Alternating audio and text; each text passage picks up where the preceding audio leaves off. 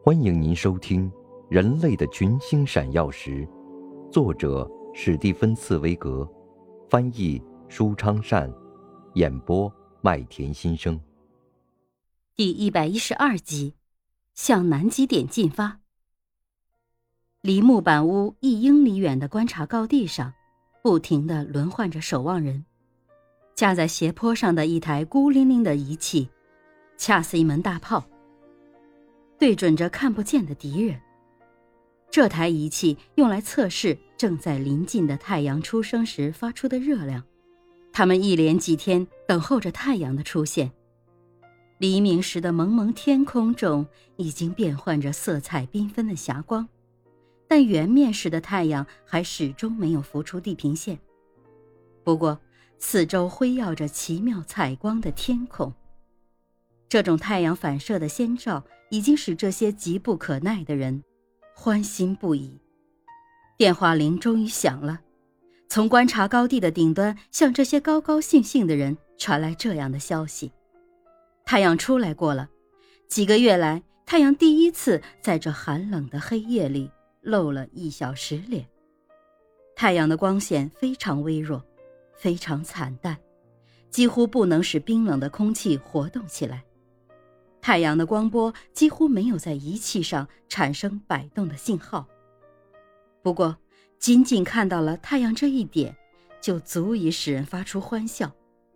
为了充分利用这一段有光线的短暂时间，尽管这段时间按照我们通常的生活概念来说，仍然是冷得可怕的冬天，可是，在南极则意味着春天、夏天、秋天的。一起到来，探险队紧张地进行准备工作。机动雪橇在前面嘎嘎地开动，后面跟着西伯利亚矮种马和爱斯基摩狗拉的雪橇。整个路程被预先周密地划分为几段，每隔两天路程就设置一个贮藏点，为以后返程的人准备好新的衣服、食物以及最最重要的煤油。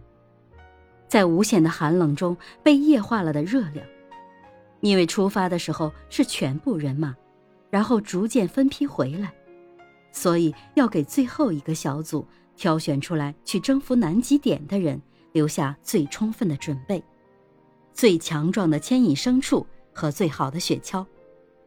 尽管计划制定的非常周密，甚至可能发生的种种意外不幸的细节都考虑到了，但还是没有奏效。经过两天的行程，机动雪橇全都出了毛病，瘫在地上，变成一堆无用的累赘。西伯利亚矮种马的情况也不像预期的那样好。不过，这种生物工具在这里要比机械工具略胜一筹，因为即使这些病马不得不在途中被杀死，他们也还可以给狗留下几顿热的美餐，增加狗的体力。一九一一年十一月一日，他们分成几组出发。从电影的画面上看，这支奇特的探险队开始有三十人，然后是二十人、十人，最后只剩下五个人在没有生命的史前世界的白色荒原上孤独地行走着。走在队伍最前面的一个人，始终用毛皮和布块把自己裹得严严实实。只露出胡须和一双眼睛，看上去像个野人。一只包着毛皮的手牵着一匹西伯利亚矮种马的龙头，马拖着他载的满满的雪橇，在他后面是一个同样装束、同样姿态的人，在这个人后面又是这样一个人。二十个黑点在一望无际的耀眼的白色冰雪上形成一条线。他们夜里钻进帐篷，为保护西伯利亚矮种马，朝着迎风的方向筑起一堵雪墙。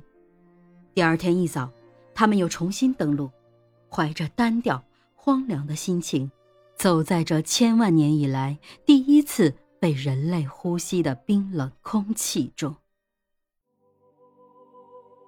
您正在收听的是《人类的群星闪耀时》，演播麦田心声。